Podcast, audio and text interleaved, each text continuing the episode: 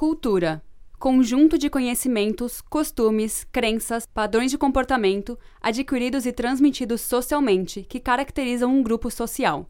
Conjunto de conhecimentos adquiridos, como experiências e instrução, que levam ao desenvolvimento intelectual e ao aprimoramento espiritual. Instrução, sabedoria. Requinte de hábitos e conduta, bem como apreciação crítica apurada. Estupro crime que consiste em constranger alguém a manter relações sexuais por meio de violência, forçamento, violação. Você acabou de escutar as definições do dicionário, também conhecido como tira-dúvidas ou tira-teimas.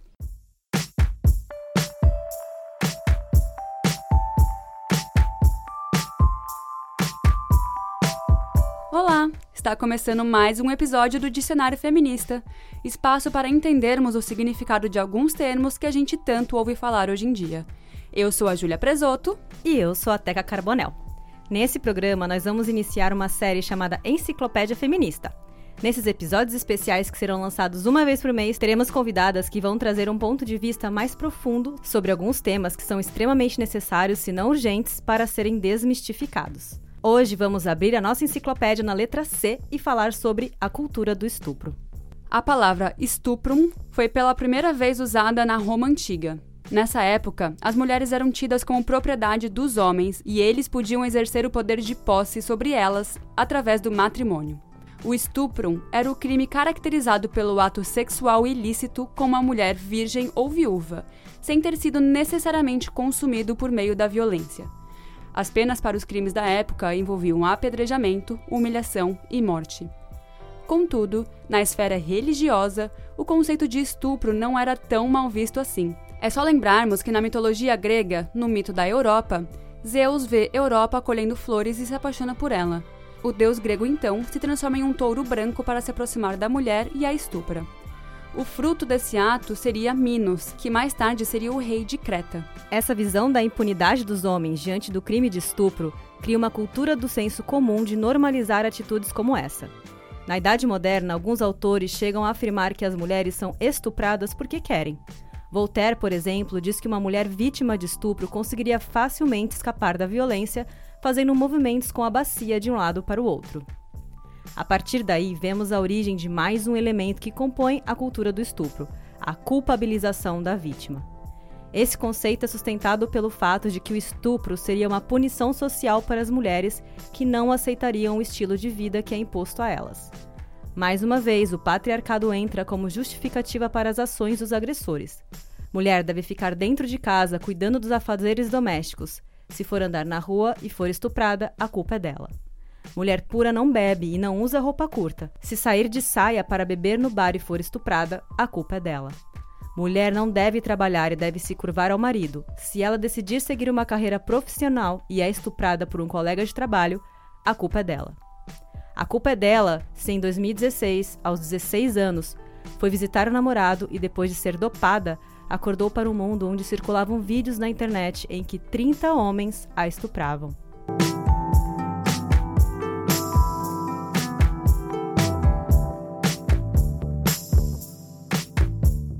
Hoje, uma pessoa que faz a diferença na vida de muitas mulheres topou conversar com a gente hoje sobre cultura de estupro. Ai, tenho nem roupa pra receber essa convidada. Dani, fala um pouco pra gente sobre quem você é e como a gente pode começar a escrever esse capítulo da enciclopédia, enciclopédia sobre a cultura do estupro. Oi. eu sou a Dani e eu trabalho a eu sou parte do coletivo chamado Vancouver Rape Relief and Women's Shelter. E é um coletivo de mulheres. Nós somos agora aproximadamente é, 20 mulheres, sendo acho que nove trabalhadoras em tempo integral e o resto são todas voluntárias. E a gente opera uma linha de crise, né, para mulheres que são vítimas de qualquer tipo de violência e essa linha é 24 horas. E além disso, a gente opera um abrigo para mulheres fugindo de violência e mulheres que precisam é, sair de um relacionamento abusivo e, e ter uma vida independente.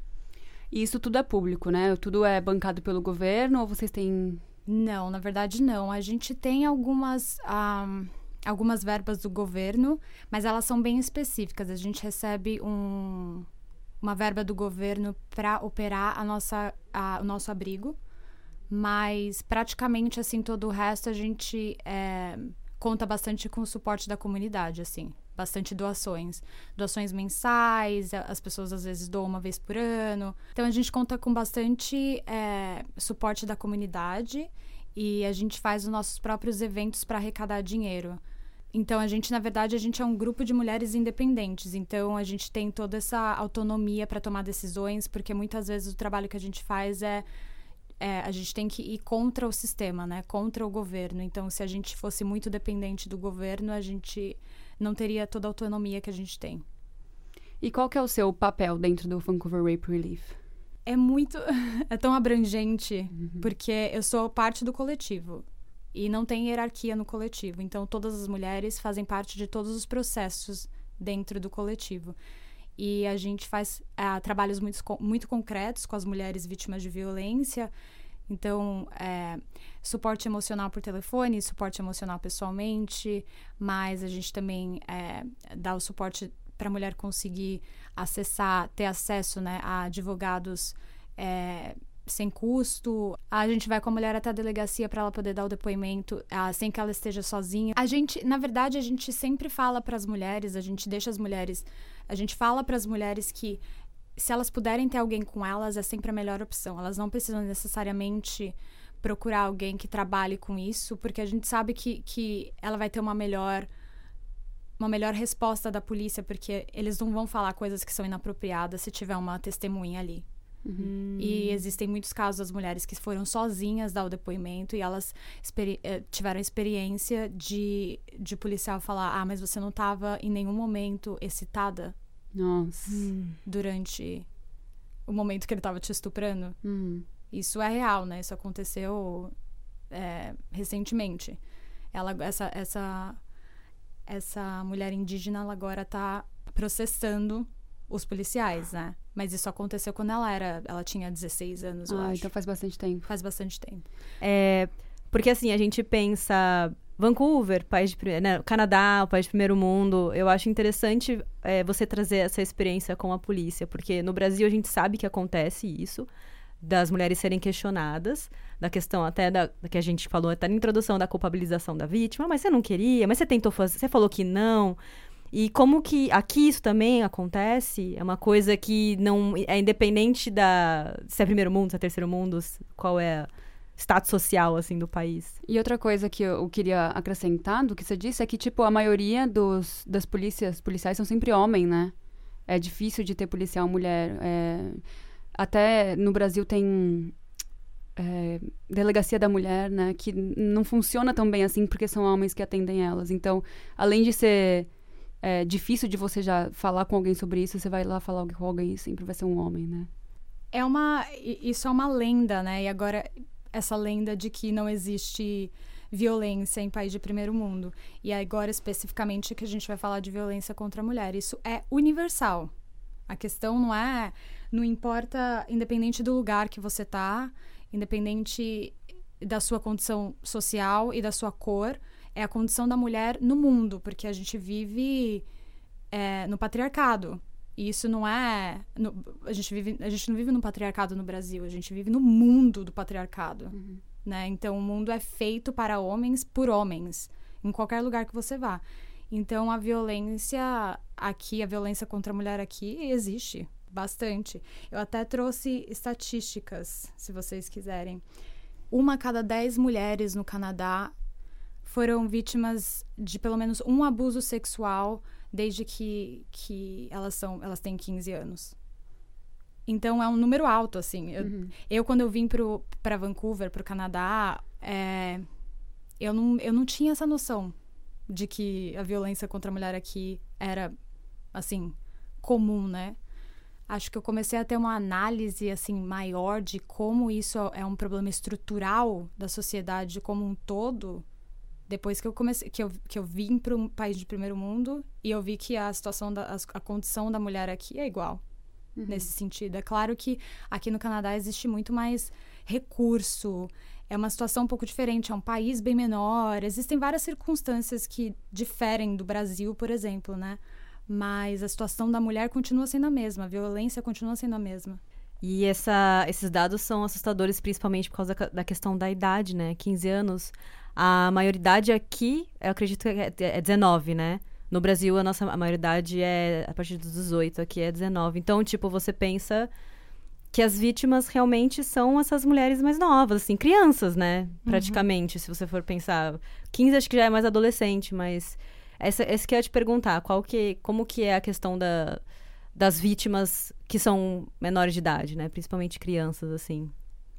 É muito difícil, né? Porque você, falou, você mencionou que ela, é, que ela tem 15 anos a mulher que tem 15 anos, que ela é uma adolescente. Na verdade, assim, eu acho muito é, é de muito difícil para eu nessa situação que eu tô com o que a gente chama de linha de frente, né, trabalhadora de linha de frente é, da crise da violência contra a mulher. É muito difícil eu ver uma eu falar de uma jovem de 15 anos como uma mulher. Porque é uma criança.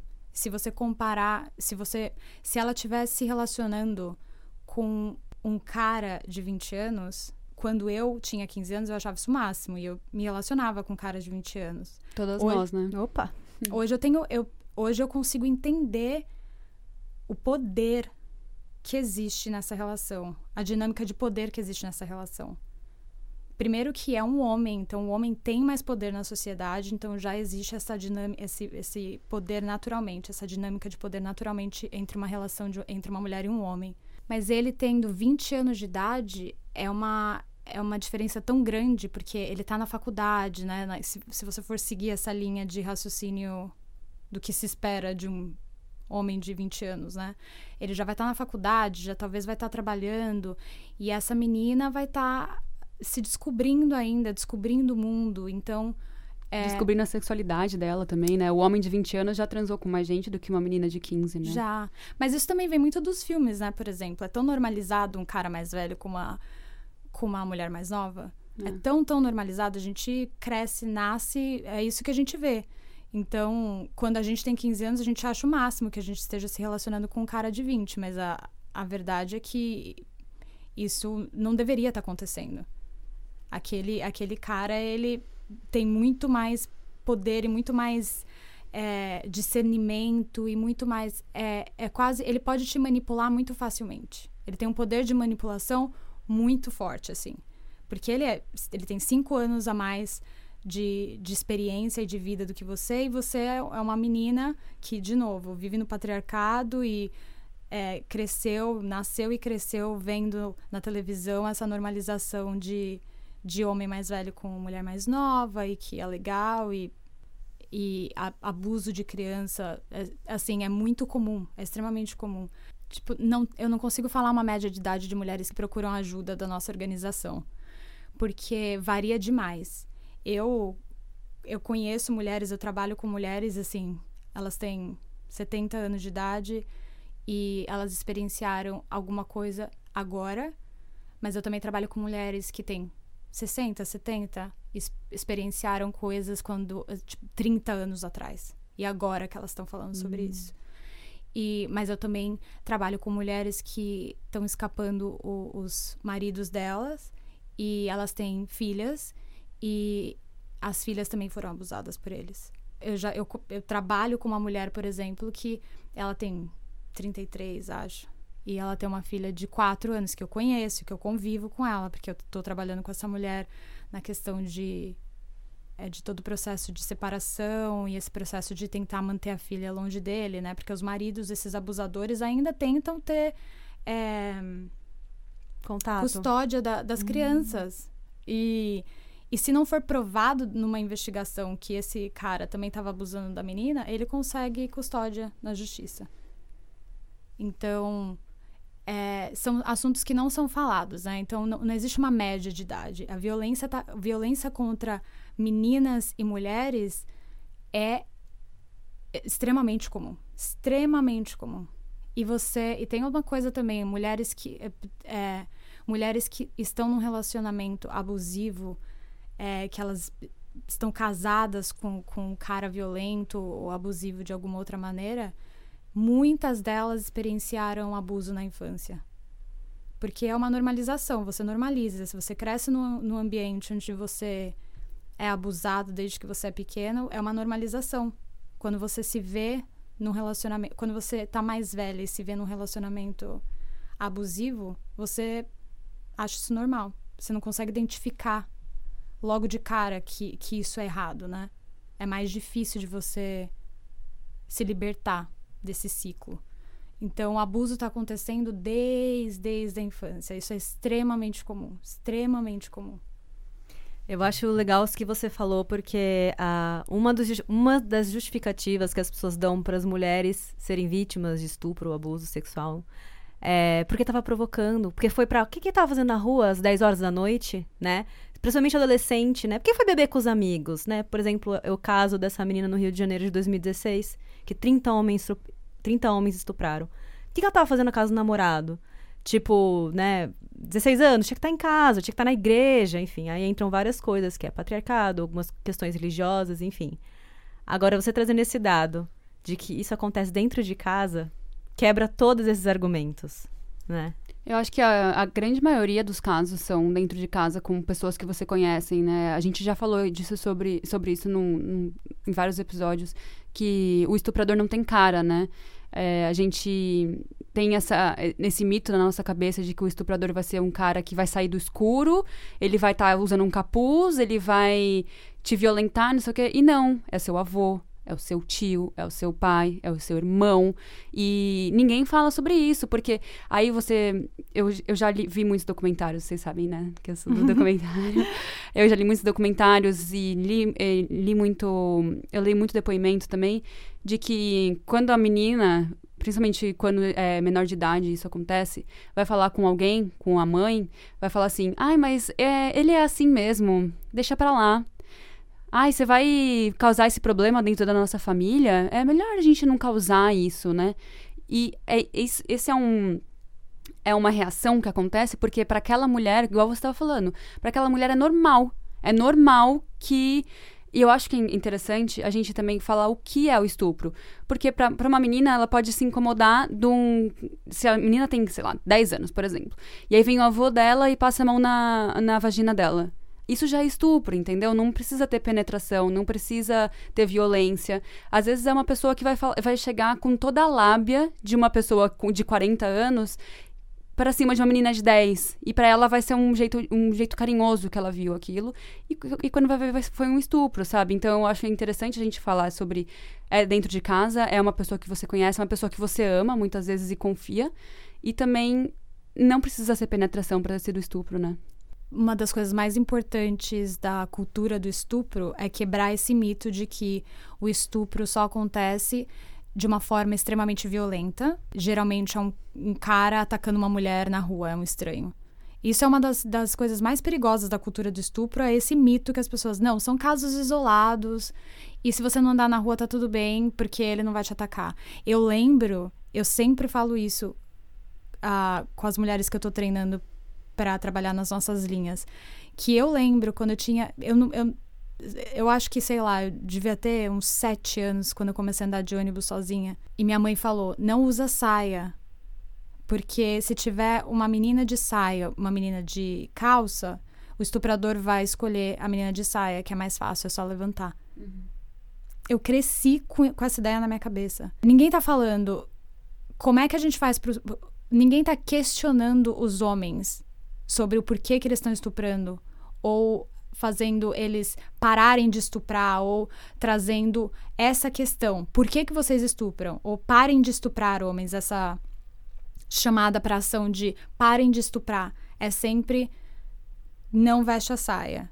É sempre como que a gente pode evitar, mas a verdade é que não existe como a mulher evitar, né? Isso é um, essa coisa de de ah, não anda à noite sozinha, não veste roupa curta, não faz isso, não faz aquilo e você tá completamente salva. Isso é mentira, né? Porque é o que você falou, isso tá acontecendo dentro da casa. É um mito que, isso, que a maioria dos estupros ou da violência geral contra a mulher acontece por tipo estranhos atacando as mulheres, acontece dentro de casa. Inclusive, eu queria falar uma coisa.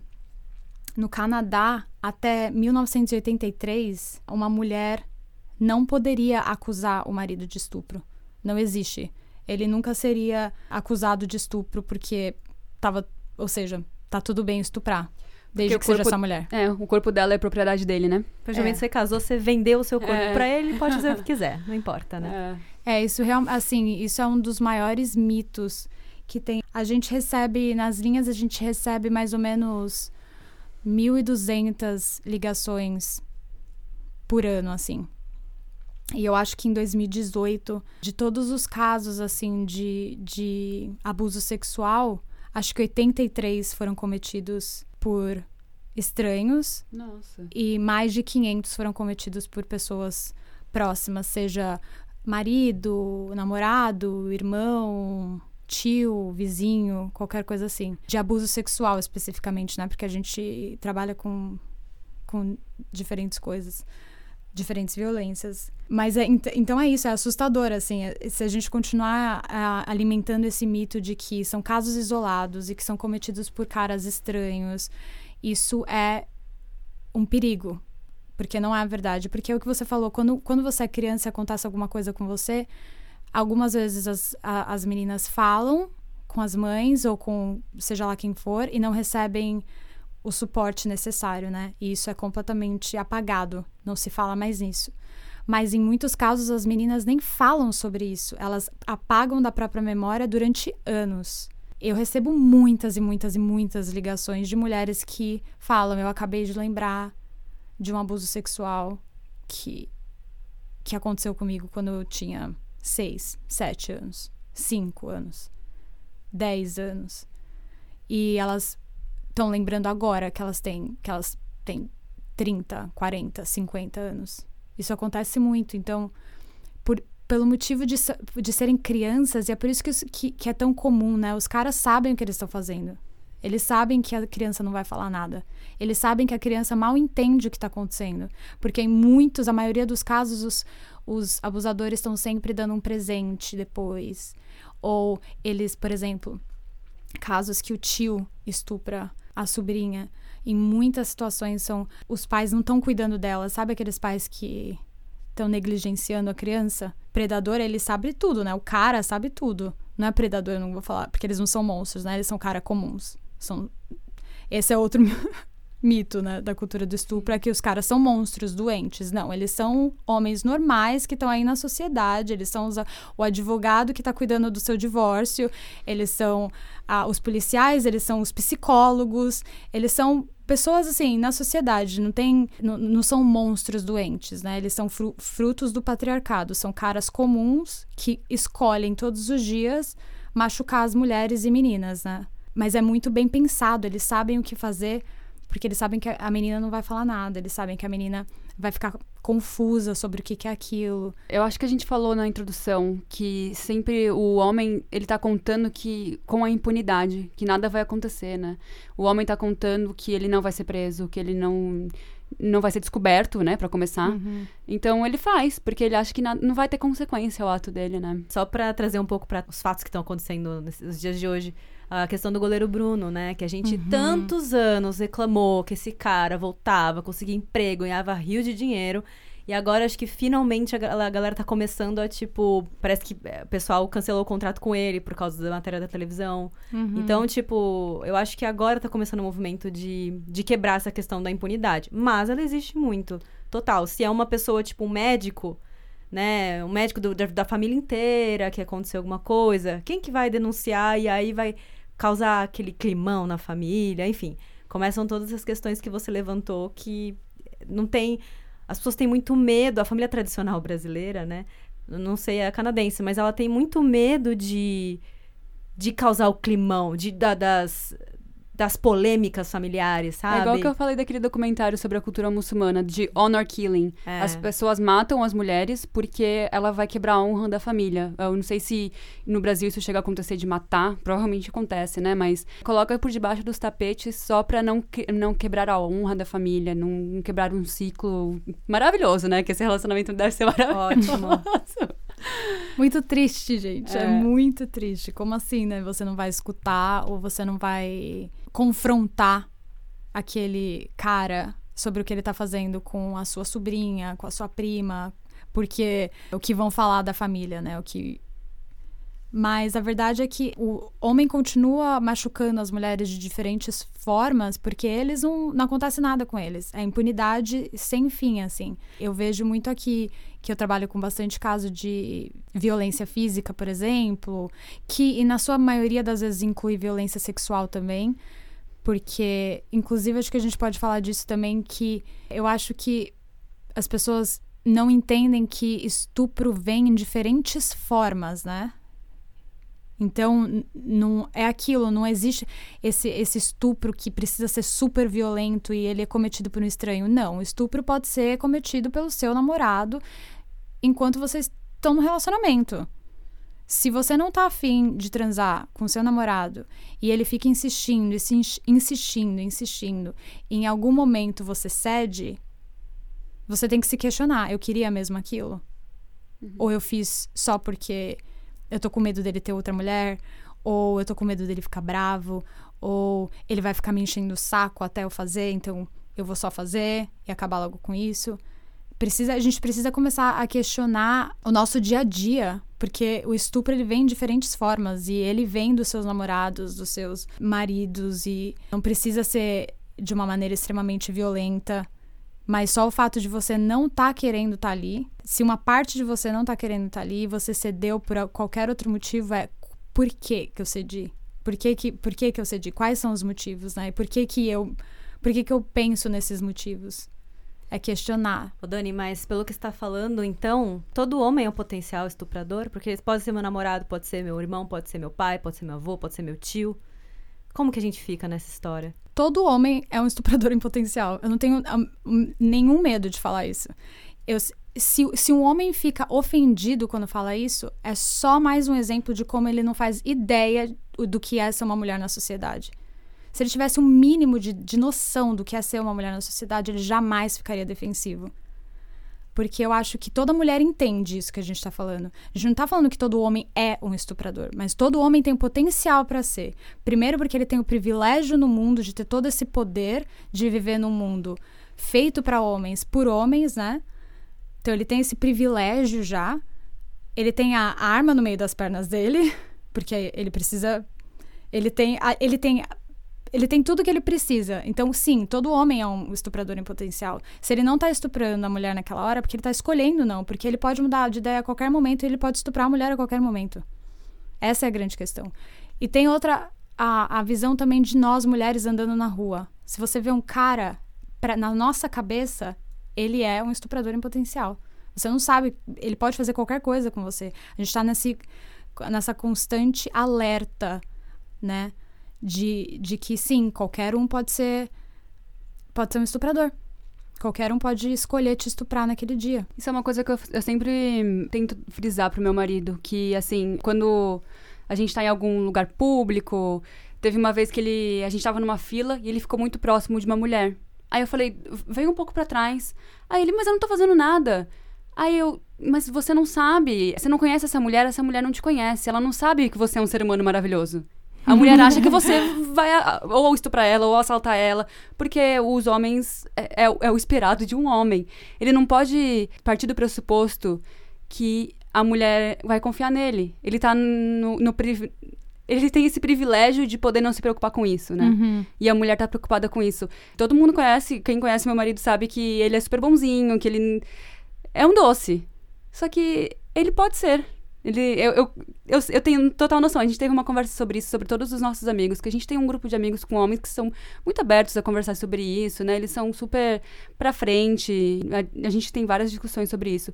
Mas eu falei, todo mundo aqui tem é, é um potencial estuprador, porque a, a gente foi criado nessa sociedade por muitos anos. E não é de um dia para outro que todos os seus costumes vão desaparecer. Isso, é, essa é uma coisa que você vai aprendendo o tempo todo. E acho que, não sei vocês, mas eu não tenho nenhuma esperança de que eu vou estar viva a ponto de ver isso acabar, né? Eu acredito que o homem pode mudar. Se eu não acreditasse, eu não seria uma ativista.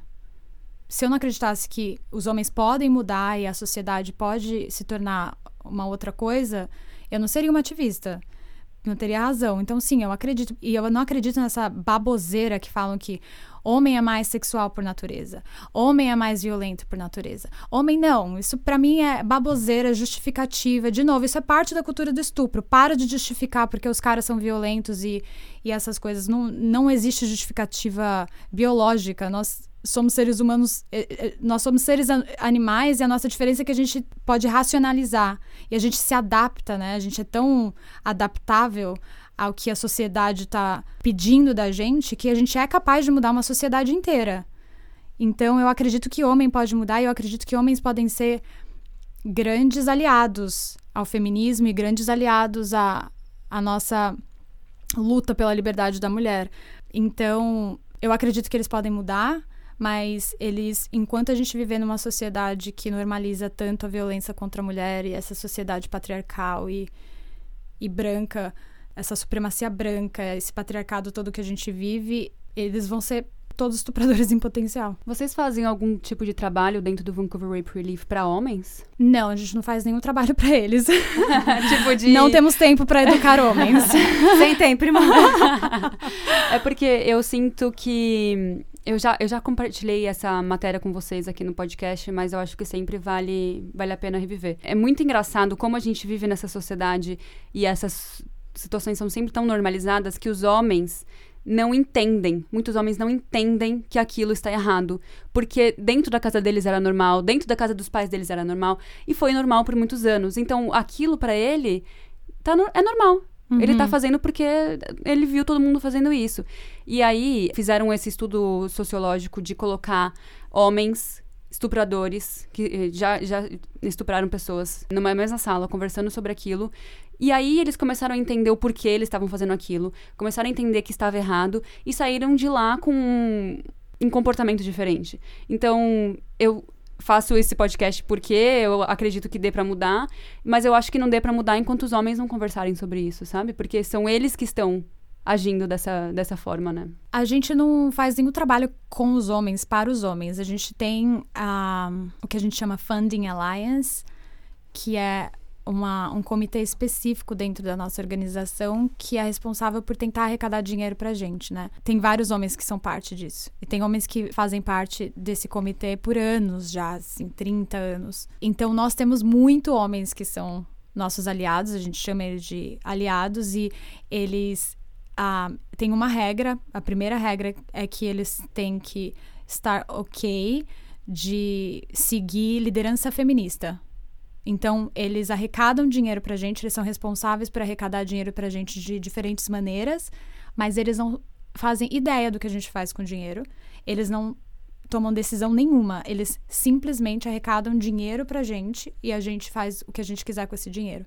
Que em várias situações é, tem diferentes formas, né? Porque o suporte da comunidade é muito importante para nossa organização. Então, isso pode ser comprar comida para as mulheres que a gente está abrigando, isso pode ser pagar uma passagem para uma mulher que precisa vir fazer um aborto em Vancouver, isso pode ser ajudar uma mulher a pagar o primeiro depósito do, do aluguel dela, porque ela finalmente está livre daquele cara e ela passou há um tempo no nosso abrigo e agora ela está indo para ter uma vida independente, então pode ser pagar o primeiro aluguel, aluguel dela. Então a primeira coisa é não é seguir a liderança feminista e seguir as nossas instruções sem questionar, né?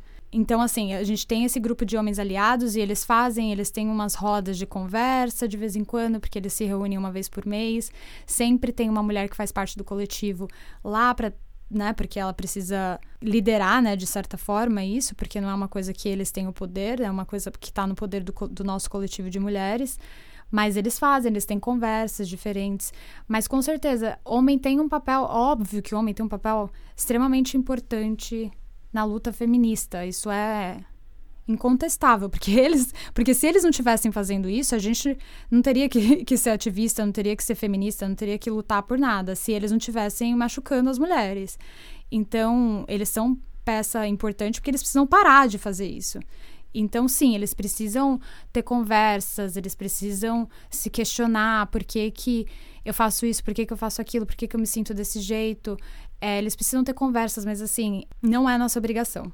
Ah, sim, claro. Não é nossa obrigação de educar eles. A gente está em 2020, a gente tem internet, a gente tem, nossa, tanto acesso à informação e a gente tem tanta mulher falando sobre isso. A, a, a luta, a luta feminista tá tão grande agora, tá tão assim alta, né? As pessoas, as mulheres estão em todo lugar protestando e falando sobre isso e, e, revelando casos que nunca foram revelados, etc. Então, assim, eles têm acesso a todo tipo de informação. E tudo bem se eles vierem falar, meu, quero ter uma conversa com você. Você tem tempo? Você pode me explicar? Ou você tem algum livro que você possa me recomendar? Alguma coisa assim? Ou um podcast? É um podcast, exatamente. Você tem algum, alguma dica para me dar, assim? Mas não é obrigação da mulher educar esses caras, assim. A gente, isso é parte da, da, do patriarcado, é que a mulher tem que sempre acomodar as pessoas e tem que sempre ter Sim. certeza que tá todo mundo confortável. É, sempre ser agradável, né? É, e a, desculpa, desculpa, vou falar aqui sobre uma coisa muito, muito delicada, estupro. Não, isso não é delicado. Eu vou falar sobre estupro. Você tá desconfortável, você fica desconfortável. Desconfortável tô eu, que tenho que ficar falando com mulher todos os dias que são vítimas de todos os tipos de violência, de, elas são de todas as idades, e assim, ou desconfortável sou eu que também passei por muitas coisas, muito diferentes formas de, de abuso também. Então, assim, chega assim, eu não vou fazer homem não vou fazer o homem se sentir confortável, eu não vou ficar educando o homem, eu não vou pensar, ai, vamos criar aqui um projeto para incluir os homens. Não. Homens, vocês criem o projeto de vocês, vocês se reúnem para falar sobre, sobre seja lá o que vocês acham que vocês precisem falar, mas assim, não vai vir assim, a gente, a gente tem que dar o suporte para várias mulheres, para nós, não tô falando nem de mim que trabalha com isso, tô falando nós também aqui como amigas, a gente já tem que dar o suporte uma para outra de viver no mundo que a gente vive. Então assim, não tem mais como a gente pegar o trabalho de também educar os homens e incluir os homens e... Sabe o que eu acho muito engraçado? Que muitos homens que são contra, entre aspas, o feminismo... Eu não sei se eles são contra, porque, por que, que vocês são contra? Mas enfim, né? é, um dos argumentos é assim... Ai, então vocês querem direitos iguais? Então por que, que vocês não se alistam ao exército, né? Vocês são obrigados. Gente, se vocês não estão concordando com isso, se junta e vai lá e tenta lutar contra isso. Eu não tô nem aí, vai lá e vocês que lute, sabe? Porque a gente tá acostumado a se organizar, a gente tá acostumado a se a reunir, a se comunicar. Já compartilhei aqui também um vídeo da Jute Jute falando sobre como a comunicação é nova e como a mulher começou a se comunicar antes, porque a mulher é agradável, porque a mulher ela é a, a que faz a família rodar, né? Então a mulher se comunica melhor. Então a gente está se comunicando há muito mais tempo. Mas os homens precisam se comunicar também. Eles precisam agir, eles precisam correr atrás. Porque a gente está correndo, mas a gente não pode organizar tudo para todo mundo, né? E eu adoro como homem, as, esses homens que se consideram feministas. Que eu já eu ouvi o podcast de vocês. Eu tô mais assim, homens como aliados do que homens feministas. um mas... ponto para aquele lado. mas, mas tudo bem. A questão não é essa. Mas eu adoro esses homens super feministas, né? Que falam sobre violência contra a mulher e patriarcado e tudo isso, e aí você fala, e aí você joga ali o assunto que mexe no privilégio deles, e aí ferrou, né? Cara já fica defensivo, já tipo, não, não, não, exagera. É. Feminista até aqui, até a página 3, né? Então, quando você vai falar de pornografia, por exemplo, quando você traz a pornografia como uma problemática do patriarcado, o cara já fala: não, não, não eu sou feminista, mas não mexe no meu pornô, né? Uhum. Ou eu sou feminista, mas não mexe aqui no, na minha sexta-feira de lei que eu vou ali tentar achar uma mulher ah, em situação de prostituição, pagar para ter sexo. Então, quando você mexe no privilégio desses caras, eles, eles são, assim, feministas até a página 2, né? Então, então, assim, como é que eu posso me colocar ali à disposição para ficar educando o homem? Eles sabem o que eles estão fazendo nessa altura. E voltando um pouco pro Vancouver Rape Relief, eu fui em um evento que vocês organizaram que tiveram várias palestras sobre diversos assuntos, e eu achei interessante que vocês, em momento algum, disseram que aquele era um evento para uma audiência composta por mulheres tinham homens lá, tinham homens trabalhando, que inclusive são os nossos amigos. Então eu acho que é mais eles se interessarem em irem participar porque vocês estão abertos a isso, né? Vocês estão abertos a receberem homens em roda de conversa. Então, vão. Sim. Eu acho isso muito legal, porque hum, quando a gente fez o, o primeiro episódio, né, Feminismo e Machismo, que você comentou da questão do aliado o homem feminista, uma amiga veio me falar o seguinte: do tal esquerdomacho, né? Uhum. É, várias que está numa roda de conversa, o cara chega dando aquele discurso feminista e fazendo uma palestra sobre feminismo para um monte de mulher, falando, explicando como ser feminista para um monte de mulher.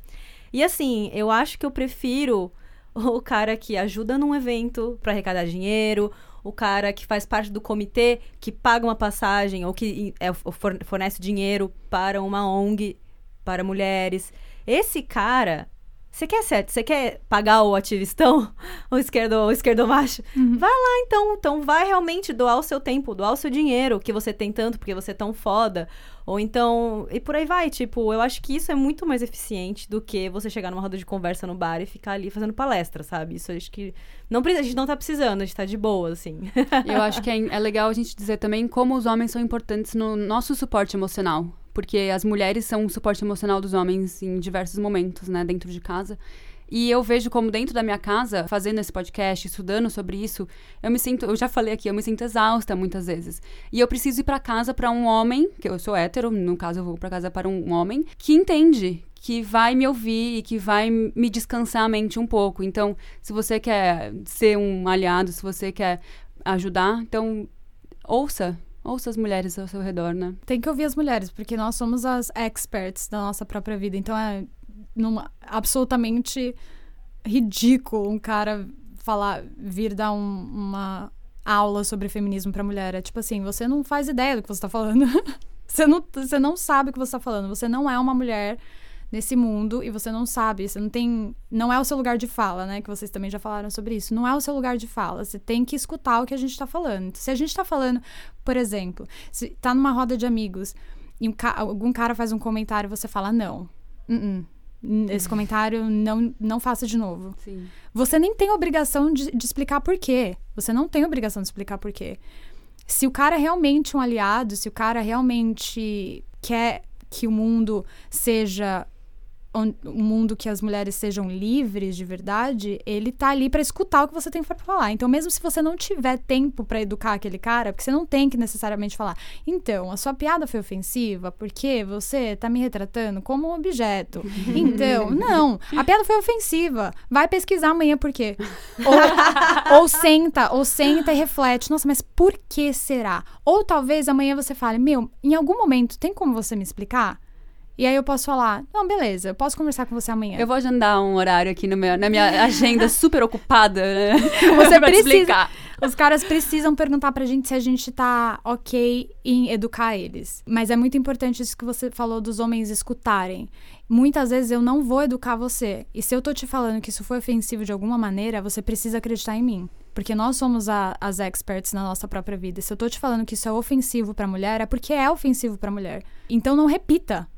E se você tá insatisfeito porque você não entende por quê, não repita. E aí vai pesquisar por quê. Ou vai perguntar pra uma outra amiga que talvez não esteja tão saturada naquele momento e tá ok pra te explicar por quê.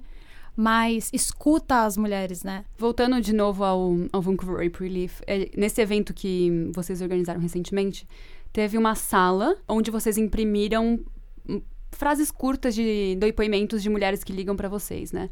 E eu entrei naquela sala prontíssima pra ver depoimento de crianças, né? Porque eu, eu sei que a maioria dos casos são de crianças. Eu não estava prontíssima pra ver mulheres de 70, 80, 85.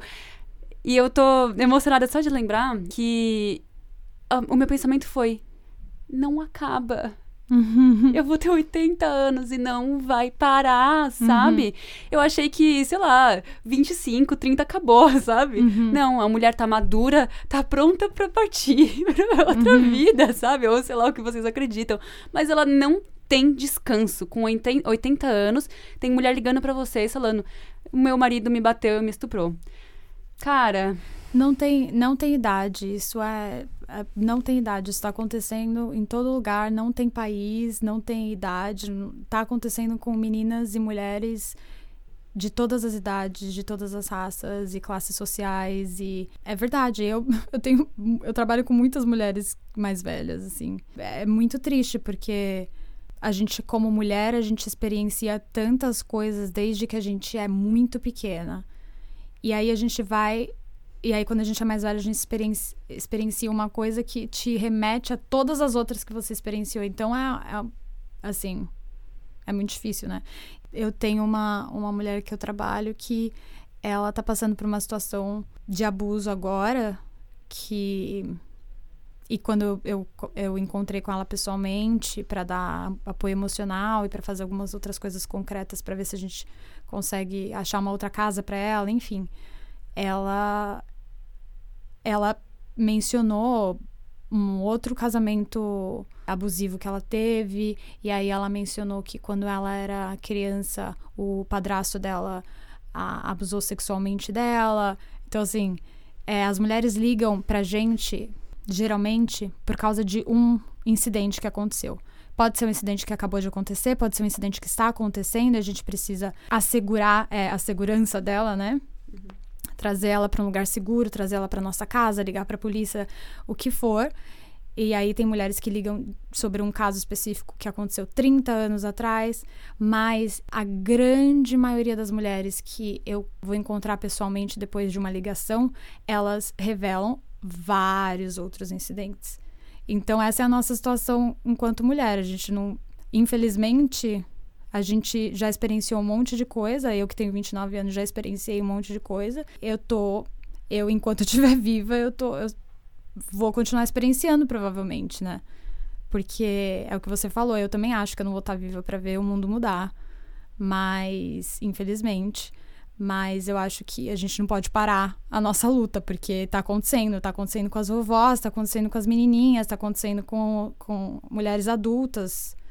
Tá acontecendo em todo lugar. A gente falou também da, da cara do, do estuprador, né? Que é uma pessoa que a gente conhece, não é o cara que tá num capuz, num beco. Mas também acho legal a gente falar da cara da, da vítima, que ela não é frágil e indefesa e bobinha ela é também uma advogada, ela também é uma mulher que é madura, ela também é uma mulher que tem experiências e vive no ela tá do seu lado, com certeza, assim, eu tenho eu boto minha mão no fogo que a mulher do seu lado já passou por alguma situação. Então, vamos a, além de desmistificar o estuprador, vamos desmistificar a vítima, né? Porque ela é literalmente todas as mulheres, né? Uhum.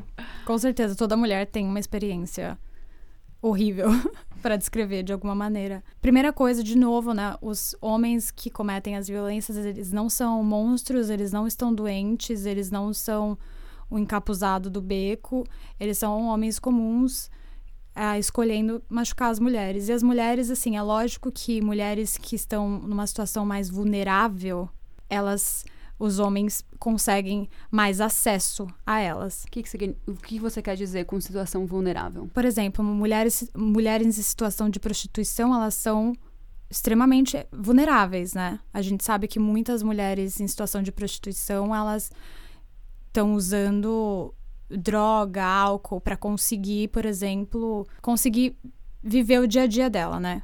Conseguir, enfim, lidar com, com a situação que ela tá. Então, outra coisa, ela tá ali lidando com. A, ela tá sozinha num quarto com um cara. Então, ela tá mais vulnerável, ela tá mais vulnerável a acontecer alguma coisa com ela. Porque o cara tem tanto poder sobre ela naquele momento, são só os dois ali. Tá mais vulnerável. Então, existe, obviamente, quando a mulher tá mais em umas situações vulneráveis, ou quando ela, por exemplo, não tem dinheiro para pagar o aluguel se ela estiver sozinha, ela não vai deixar o abusador é difícil para ela deixar o abusador dela se ela não tem certeza que ela vai ter, vai ter um, um teto para dar para os filhos dela ou que ela não vai ter leite, comida para dar para os filhos dela. Ela tá vulnerável a ele porque ele tá abusando dela financeiramente, emocionalmente, fisicamente. Mas sim, a mulher, todas as mulheres estão são vítimas e elas são de todas as classes sociais, elas são de todas as cores. Não existe essa diferenciação, né? Lógico que a mulher fica mais vulnerável dependendo da, da condição dela, mas pode ser qualquer uma. Vulnerabilidade está muito ligada ao poder que o homem exerce sobre aquela mulher, né? Então, quanto mais poder, mais difícil vai ser essa dessa, dessa mulher sair dessa situação. Vale aqui trazer a discussão sobre castração química, porque no Brasil, essa é, é uma coisa que o nosso atual presidente acredita que seja a solução, né? E a gente está vendo aqui que o estupro ele é muito mais uma relação de poder, uma relação de mostrar quem quem manda, né, do que uma relação de preciso aliviar os meus prazeres sexuais, né? Se você precisar aliviar seu prazer sexual, se masturba, né? Você não precisa gozar dentro de uma mulher para aliviar o seu prazer sexual. Então, a castração química não vai ser uma solução a partir do momento que o cara vai continuar tendo poder. Ele pode, ele pode ter, ter cortado todos os prazeres sexuais que existem biologicamente falando, ele vai continuar violentando aquela mulher porque é assim que ele demonstra que ele é o ser com maior poder dentro daquela relação, né? A verdade é que assim, se castração química fosse a solução, provavelmente 95% dos homens não teriam mais o pau dele, gente. Porque violência vem em diferentes formas. E provavelmente, se tiver algum homem escutando isso, você tem que reavaliar as coisas. Eu tava fazendo esse exercício com o meu parceiro, né? Que eu também tô numa relação heterossexual. Eu tava fazendo esse exercício com ele hoje de manhã. Eu falei: você consegue imaginar alguma situação que você pode questionar se teve consenso? A gente fez essa, esse jogo, ele falou: ah, eu já tive, acho que a minha primeira relação sexual, a menina tava bem bêbada. Eu não tava, ela era mais velha, mas ela tava bem bêbada. E aí ele começou a me contar e ele falou: "Ah, e aí os, e aí o povo da festa tava falando: "Não, vai, vai no quarto com ele, vai no quarto com ele". Eu falei: "Tá, beleza". Ela foi. Ela falou: "Não, vamos lá, vamos, vamos fazer sexo", mas assim, e essa pressão social absurda que ela sofreu naquela noite. Uhum. E o álcool. Uhum. Então, assim, castração química não é a solução, porque provavelmente o próprio presidente teria que ser castrado quimicamente, porque estupro vem de diferentes formas, a violência vem de diferentes formas, e a gente precisa começar a questionar isso. Exi teve um, um, um, estudo há muitos anos atrás que uh, eles estavam entrevistando homens e acho que 85% dos homens que eles entrevistaram, eles admitiram ter cometido o que eles chamam de estupro suave. Eita, é, mas eles não, eles não admitiram, eles não admitiram, falavam, ah, não, eu cometi estupro suave. Hum. Eles estavam admiti eles estavam admitindo a perguntas que foram feitas para eles. Então, ah, você já transou com uma mulher bêbada? Já. Você já insistiu um monte para fazer sexo com a sua namorada e ela acabou cedendo? Coisas assim que é do nosso cotidiano que são tão normalizadas, mas que a gente precisa começar a questionar. Porque então castração química não é a solução. A gente precisa começar a questionar quais, as atitudes dos homens. Então assim, você precisa ter certeza que a mulher está confortável com, que, com o que está acontecendo. Consenso pode é, a mulher pode estar tendo uma relação consensual e no meio ela mudar de ideia. Se no meio ela mudou de ideia e você tem qualquer qualquer qualquer assim, nem precisa ter, ter nenhuma dica que ela, que ela mudou de ideia, mas você precisa, você precisa checar se a mulher tá ok. Se a mulher parou de, de, de, responder, assim, parou de te beijar, ou parou de te tocar, e ela tá ali só um corpo parado, alguma coisa aconteceu. Tô falando isso do meu lugar de que isso aconteceu comigo. Eu tava tendo uma relação consensual quando eu tinha, acho que, 18 anos. Consensual, assim, mais ou menos, porque eu tinha acabado de terminar com, com um namorado bem ruim, então eu tava bem assim, machucado, eu tava vulnerável.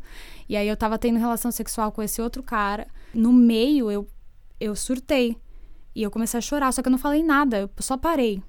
E aí eu parei, fiquei parada, não tava mais reagindo àquilo, e eu comecei a chorar, só que eu não comecei a chorar, tipo, eu comecei a chorar só a lágrima caindo. O cara não parou, o cara continuou. Agora, o cara tá fazendo sexo com um, um corpo, né? Sem vida, sem reagir nem parou para checar. Eu tava, eu tava chorando e o cara, sei lá, se o cara nem viu se eu tava nem chorando. na sua cara. Então, então assim, a gente precisa começar a questionar essas, essas atitudes do nosso dia a dia que são tão normalizadas. Eu acho que isso que faz parte da cultura do estupro. Essa normalização de, de violências diárias que a gente que a gente enfrenta e ninguém fala sobre isso. Sinto muito que isso tenha acontecido com você. Aconteceu, já compartilhei com vocês aqui, aconteceu uma coisa exatamente igual, assim. Exatamente a mesma situação aconteceu comigo. Aí quando você, você se questiona sobre a situação, logo depois eu tinha, sei lá, uns 17, 16 anos também. E você fala, ah, nem foi tão mal, né? Ixi, eu nem percebi que isso é. tinha. Eu fui me dar conta disso, assim, anos depois. É. Porque eu acho que quando eu comecei a trabalhar com mulheres e quando eu me defini feminista e falei, não, é isso. Eu comecei a lidar com as minhas próprias violências que eu nunca tive contato, assim. Falava, não, nunca aconteceu um, um cara no, mascarado no beco, super violento, me estuprando. Mas, e aí, como é que foi? A gente. Você acabou de falar, você também passou por isso. Eu também sinto que você tenha passado por isso. Infelizmente, se a gente sentar com mulher todo dia, alguém tipo, sempre vai revelar alguma coisa desse tipo. É, mas é importante que a gente fale sobre isso, porque eu demorei anos para entender o que aconteceu comigo. E eu espero que agora, se a gente continuar falando sobre isso, se a gente continuar confrontando essas pequenas atitudes que não são pequenas, são enormes no dia a dia, que que a gente começa a desnormalizar, né, essas violências diárias que, a, que as mulheres e as meninas tem que enfrentar. No episódio sobre consentimento, a gente falou bastante disso, né? Da questão da falta de resistência não ser consentimento, né? Que no caso foi exatamente o que vocês descreveram. Não é porque vocês estavam ali, não estavam empurrando o corpo da pessoa ou dizendo explicitamente que não queriam, que era um rolê com consentimento, sabe? Eu acho que, de novo, o sexo é uma troca entre dois corpos. Se tem um que não tá sentindo prazer, então não tá sendo bom, assim, não tá sendo, sem, não tá sendo consentido, eu acho, na minha visão, né? Quando, você, quando a Dani falou sobre a questão da prostituição, que, hum. né, de novo, trazendo a questão do esquerdomático, vai falar que, não, mas vai abrir mão, né, da, da prostituta de sexta-feira que vai. Só trazendo um dado que tá, inclusive, no Instagram do, do Vancouver Rape Relief, dizendo que 80% das, das mulheres que estão em situação de prostituição querem sair. Então, Exatamente. É. Eu acho, assim, que bom que você trouxe isso, porque eu fico. Obviamente que cada um luta no feminismo da maneira que acha correto, mas eu fico principalmente porque eu trabalho com isso e eu tô diretamente. Eu lido diariamente com, com mulheres e, enfim, é muito difícil as pessoas. Quando as pessoas querem falar de violência contra a mulher e elas falarem, não, não, não, mas prostituição não tem nada a ver com isso. Assim, não, gente. tem tudo a ver com isso. Tem absolutamente tudo a ver com isso. Se 80% das mulheres em situação de prostituição querem sair dessa situação, como que eu vou focar o meu ativismo em tornar isso, em normalizar isso como uma profissão como outra qualquer? Se 80% das mulheres nessa situação querem sair. O meu ativismo, não. O meu ativismo é para dar oportunidades justas e, e reais para essas mulheres não terem que fazer isso. Ou é questionar o patriarcado e a cultura do estupro para que as mulheres nunca nem se vejam como objetos. Porque a gente, muitas mulheres, elas se veem naturalmente como objetos, porque é assim que a gente foi criada, é assim que a, a mídia mostra as mulheres, é assim que os filmes, é assim que a música, tudo, tudo, tudo.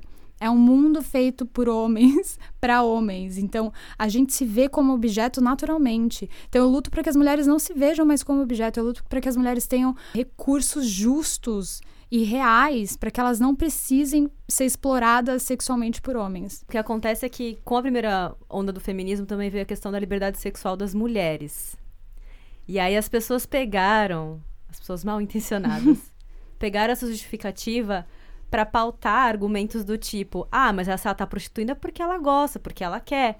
Se ela tá fazendo filme pornô é porque ela gosta, porque ela quer, porque ela tem liberdade sexual agora para isso. Só que a gente vê que não é isso que acontece na realidade, né? No mundo fantasioso do esquerdomacho, é isso, não. A mulher que tá em situação de prostituição é porque ela gosta de ela gosta de ganhar dinheiro para ter prazer, entre aspas. ela gosta que... de sexo, ela tá. É. Queria eu ser mulher para ganhar dinheiro, né? É, exatamente. Transando. Então, acho que é questão de entender que o seu argumento. Você tá pegando um argumento, uma pauta do movimento feminista e você tá usando ao seu favor. Na realidade, não é assim. Porque é, de novo, aquela coisa. Quem que chegou pra mulher em situação de prostituição, ou então a atriz do filme pornô, e perguntou, falou assim: Você faz isso porque você gosta? Isso traz uma sensação de liberdade sexual maior para você ou não? Ou então, qual é a maneira que você se sente mais confortável de fazer isso, né? Exato, exato. Que agora tá tendo a onda da, da pornografia feminista, né? Sim. Vocês querem falar sobre isso? Deus! é... Esse é um tópico... Você, vocês são as donas do podcast. A gente é um vai... tópico... A gente, mês que vem, a nossa convidada não vou dar spoiler do nome. é que pra deixar curioso, né? é, vai ser sobre pornografia, então a gente tem bastante ah. pano pra manga aí. Mas acho que é sempre válido a gente conversar sobre isso. Mas uma discussão que eu queria trazer foi que você compartilhou recentemente sobre recortes dentro do feminismo, né? E eu queria entender por que, que você acha que isso é importante. É importante falar sobre feminismo negro, sobre feminismo indígena, que é pouquíssimo falado no Brasil. Aqui no Canadá tem um movimento muito grande de discussões sobre não só o feminismo indígena, como a situação dos indígenas aqui. Mas enfim, por que, que você acha que isso é importante? Não, tem, não existe um, um feminismo só, assim, nessa questão de. Porque se você pensar na primeira onda do feminismo, que foi mais sobre as mulheres adquirirem o poder de voto, as mulheres brancas adquirirem o poder de voto. Ou aquela situação toda de as mulheres brigando para ter espaço e para elas poderem trabalhar, as mulheres de cor já estavam trabalhando há muito tempo. Anos. Já estavam sendo exploradas. Não existe, não existe escolha. Então, as mulheres brancas estavam lutando pelo direito de trabalhar enquanto as mulheres de cor já estavam trabalhando obrigatoriamente, porque não, não tem outro jeito, há muito tempo. É, as brancas estavam lutando para ir trabalhar num escritório, né? Uhum. E as negras estavam trabalhando dentro de casa há muitos anos, né? Como que, como que a gente vai dizer que esse é o feminismo que... Que, é, que essa é a pauta do, fe, do feminismo. Isso é a pauta do feminismo branco, naquele contexto. Então, eu acho... a primeira onda do feminismo, ela apagou as mulheres negras, principalmente. O feminismo veio do movimento negro, né? Isso falando da, da América do Norte. Veio do, do movimento negro pela liberação dos negros, né? Quando as mulheres brancas identificaram que muitas das pautas que, que as mulheres negras estavam trazendo eram similares ao que elas estavam experienciando dentro da casa delas, elas falaram: Poxa, faz sentido. E aí elas começaram a se envolver, e aí o feminismo foi foi acontecendo, mas elas com esqueceram completamente a, a pauta das, das mulheres negras. Agora a gente vai focar na, no nosso direito pelo voto, enquanto as mulheres ainda não eram nem livres. Elas não eram, eram, não eram consideradas elas não eram nem consideradas ser humano, né? Elas é. eram consideradas objetos ou propriedades, né? É. Então, eu acho, especialmente, eu posso falar eu trouxe estatísticas do Canadá, porque eu trabalho com, com bastante mulheres indígenas também. As mulheres indígenas do Canadá, elas são só 4%. Então, de todas as mulheres do Canadá, as mulheres indígenas são só 4% da, das mulheres. E elas ainda são 22% dos, dos homicídios cometidos por homens, né? Feminicídio. Feminicídio. Feminicídio. Então, elas são 4% das mulheres e elas são 22% dos feminicídios. Alguma coisa tá errada, né? Eu aposto que o, a outra parte da porcentagem é imigrante e mulher negra. Não é a mulher branca, provavelmente, né? Assim, não, não, é o que eu tô falando. Eu tenho, eu tenho, uh, eu trabalho com mulheres de, de todos os backgrounds, assim todos. Tem mulheres com dinheiro, mulheres sem dinheiro, mulheres brancas, mulheres negras, mulheres indígenas, mulheres de outras cores.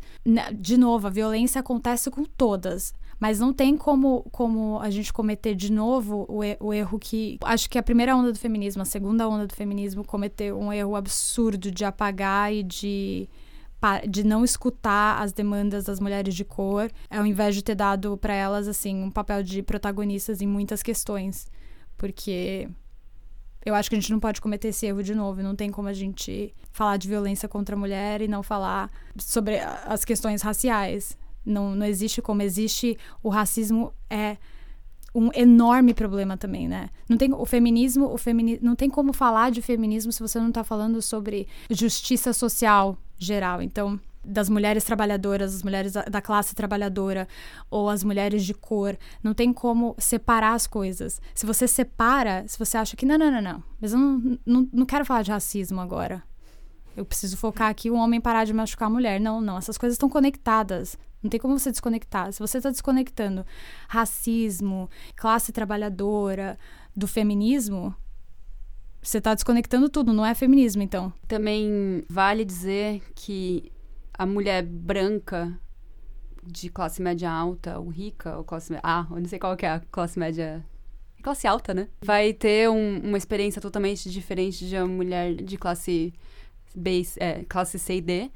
E outra coisa que a gente precisa falar, e a gente, por favor, a gente está procurando alguém que queira conversar com a gente sobre transfobia, porque no Brasil os índices de morte contra as mulheres trans ou homens trans são altíssimos. Então a gente não consegue falar sobre feminismo sem, sem considerar isso também, sabe? Então, se você quiser conversar com a gente sobre o assunto, a gente tá aberto. Dani, só trazendo de novo a questão da pornografia e da prostituição, principalmente. Você comentou, né, que vocês ajudam mulheres em situação de prostituição também. Como que é a posição do Vancouver Rape Relief em relação a isso? Ah, o nosso coletivo é o que a, a gente chama hoje de abolicionista. Então a gente não vê a prostituição como trabalho, a gente não vê como qualquer outro trabalho. Então a gente não luta pela legalização da prostituição. A gente luta pelo que hoje a gente pode chamar de Nordic Model, que é quando a mulher não é criminalizada. Então a mulher não é criminalizada de jeito nenhum por estar em situação de prostituição mas quem compra e quem vende ela, né? Então, o cafetão ou eu não gosto de falar cliente. A gente chama aqui de John. pra dar um nome? Aqui, o John, quando você fala John, ele é o cara que, que compra a mulher. Consome o serviço? Paga o serviço? Não sei. Então, então a mulher não. O, o modelo é: a mulher nunca é criminalizada. Quem tá vendendo ela, então, o cafetão, é criminalizado e quem está comprando ela é criminalizado. Esse é o modelo que a gente luta e é o modelo do Canadá, só que não é reforçado de jeito nenhum pelos policiais. Então, eles estão até querendo rever essa lei, porque tem muita gente que quer legalizar a prostituição, né? Então, eles estão querendo rever essa lei e a gente está falando, vocês não podem rever essa lei se vocês não de fato aplicaram. Porque se você não está aprendendo os consumidores, se você não está aprendendo os cafetões, se você não está oferecendo recurso e suporte para essas mulheres em situação de prostituição poderem ter uma vida justa e livre depois de ter experienciado toda essa exploração e essa violência que elas experienciaram, não tem como você rever a lei. Você primeiro precisa aplicar a lei de uma maneira honesta, né? Essas mulheres precisam ter uma chance de ter um teto sobre a cabeça delas, precisam ter a chance de, de conseguir uma educação para conseguir um trabalho, elas precisam de uma, elas precisam de recurso para sair de das drogas, sair do álcool, porque a gente sabe que elas usam. Muitas delas são usuárias porque é o único jeito que elas conseguem de de continuar na situação que elas estão. Então, se, ou se você não prende quem está comprando ou quem está vendendo essa mulher, isso não é aplicar a lei. Então, não tem como rever uma lei. Então, nós somos abolicionistas porque a gente não acredita na legalização da prostituição. A gente sabe que 80% das mulheres em prostituição querem sair dessa situação. Então, a gente não foca o, o, o nosso ativismo em a legalização da prostituição. A gente a, foca o nosso ativismo em recursos. Então a gente foca o ativismo em como, como ter recursos para essas mulheres. Então, como ter um dinheiro fixo dado pelo governo a, que consiga pagar as contas, pagar a casa, alimentar as crianças. A gente luta para dar chances reais para as mulheres no mundo, para que elas não precisem estar em situação de prostituição. Então a gente não luta para que seja legalizado e visto como um trabalho qualquer, porque a gente vê como exploração do corpo da mulher. A gente não vê isso como uma liberdade sexual e um divertimento. Com esses números que você está falando, não pode ser, não tem como ser um divertimento, né? Sim, hoje em dia você pode falar, ah, tem algumas mulheres que escolhem, eu coloco bem entre aspas, porque uma, uma mulher que nasceu no patriarcado e foi criada nessa sociedade, ela está escolhendo mesmo? É. Porque ela está se vendo como objeto. E por que, que a gente se vê como objeto? Porque a gente consome a mídia, a gente consome tudo onde a mulher é completamente objetificada. Então, eu até desacredito, eu até desconfio desse, de fato, escolher. Eu escuto muito podcast sobre crimes e tal, e alguns crimes relacionados à prostituição. Normalmente, quem convence a mulher a entrar na prostituição é o namorado. Quê? Não é? Verdade. Super verdade isso. Extremamente verdade. É? Muitas das mulheres que eu trabalho que estiveram em prostituição ou ainda estão em situação de prostituição, elas começaram porque o namorado. O namorado Falou. é o cafetão, então. Uhum. Gente, Sabe como-. Vamos, vamos conseguir um dinheiro aí? Exato, foi Tem o um que eu escutei cara. também. Uhum. Então você tá só confirmando, dando o selo confirmação. Muitas mulheres que, que eu trabalho, que às vezes que elas nem estão, elas nem estiveram em situação de prostituição por um ano, por exemplo, mas no- ah, elas tiveram interações com caras, então elas foram estupradas pelos amigos do, do namorado que pagaram ele. Né? Então, ela não tá nem em situação de. É, ela tá em situação de prostituição, mas assim, o, o namorado tá sendo pago pra. pra... Permitir que estuprem a namorada dele. Exato. Porque o corpo é dele, né? A propriedade dele. A gente trouxe bastante dado do- sobre o Canadá, porque é a realidade que a Dani trabalha todos os dias, mas eu queria trazer só alguns dados que a amiga da Teca, Gabi, marcou a gente numa ligação hoje maravilhosa. Obrigada, Gabi. Muito, muito ótima. Ela é muito hum, colaboradora do nosso podcast. Eu quis trazer uns dados sobre violência sexual no Brasil também. Mais de 66 mil casos registrados em 2018. Foi o maior número ca- de casos já registra- registrados. O que eu acho que pode ser um aumento, pode, mas também pode ser as mulheres estão falando mais. Uhum. O que vamos falar mais mesmo, vamos, vamos chegar na polícia e, ou nas nossas amigas, vamos registrar tudo que aconteceu com a gente. As vítimas da violência são 81% do sexo feminino, 53% tinham até 13 anos. Foi registrado é, um aumento de 4,1% de estupros por dia. Foi, são, é, um, é um número de 180 casos de estupros por dia no Brasil. Quatro meninas de até 13 anos são estupradas por hora. Então, é com esses dados de chorar que a gente termina a discussão de hoje. Dani, muito, muito obrigada. Acho que Obrigada foi o podcast mais rico que a gente já gravou, né? Nossa, foi incrível. Maravilhoso. Mais uma vez eu queria dizer que seu trabalho é incrível. Você ajuda muitas mulheres. É uma é um ato de muita coragem e amor, assim. É um ativismo lindo que espero que com certeza, na verdade, você está inspirando muita outras, muitas outras mulheres a saírem de situações e também a- outras mulheres que têm o privilégios ou condições de ajudar outras mulheres a saírem de, de situações. Eu acho isso muito legal. Parabéns pelo seu trabalho. Ai, eu odeio quando as pessoas falam, ai, você faz o trabalho lindo. Eu falo, não, gente, tô... é tipo uma obrigação praticamente que eu sinto.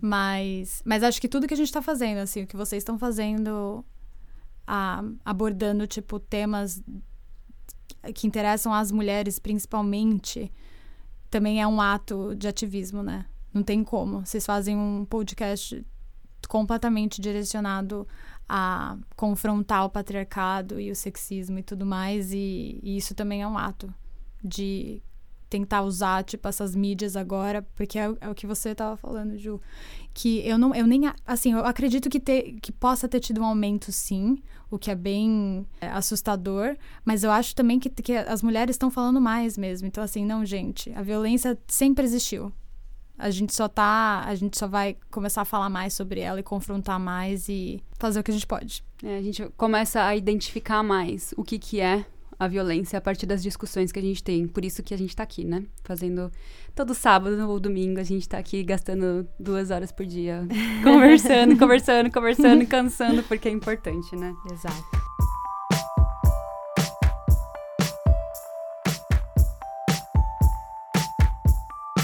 Acho que já temos material suficiente para esse capítulo da enciclopédia.